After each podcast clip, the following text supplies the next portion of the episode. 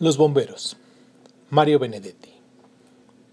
Olegario no fue solo un as del presentimiento, sino que además siempre estuvo muy orgulloso de su poder. A veces se quedaba absorto por un instante y luego decía, mañana va a llover. Y llovía. Otras veces se rascaba la nuca y anunciaba, el martes saldrá 57 a la cabeza. Y el martes salía el 57 a la cabeza.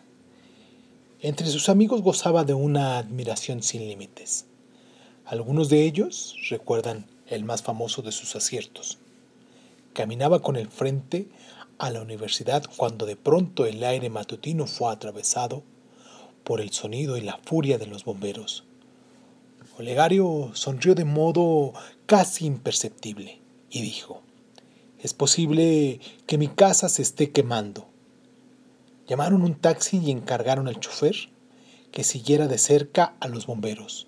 Estos tomaron por Rivera y Oligario dijo, es casi seguro que mi casa se esté quemando.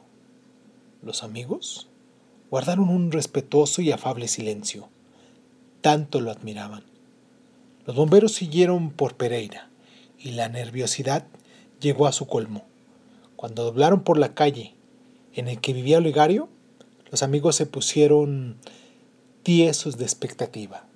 Por fin, frente a la llameante casa de Olegario, el carro de bomberos se detuvo y los bomberos comenzaron rápida y serenamente los preparativos de rigor.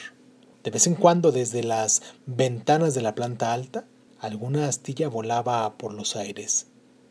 Con toda parsimonia, Oligario bajó del taxi, se acomodó el nudo de la corbata y luego, con un aire de humilde vencedor, se aprestó a recibir las felicitaciones y los abrazos de sus buenos amigos.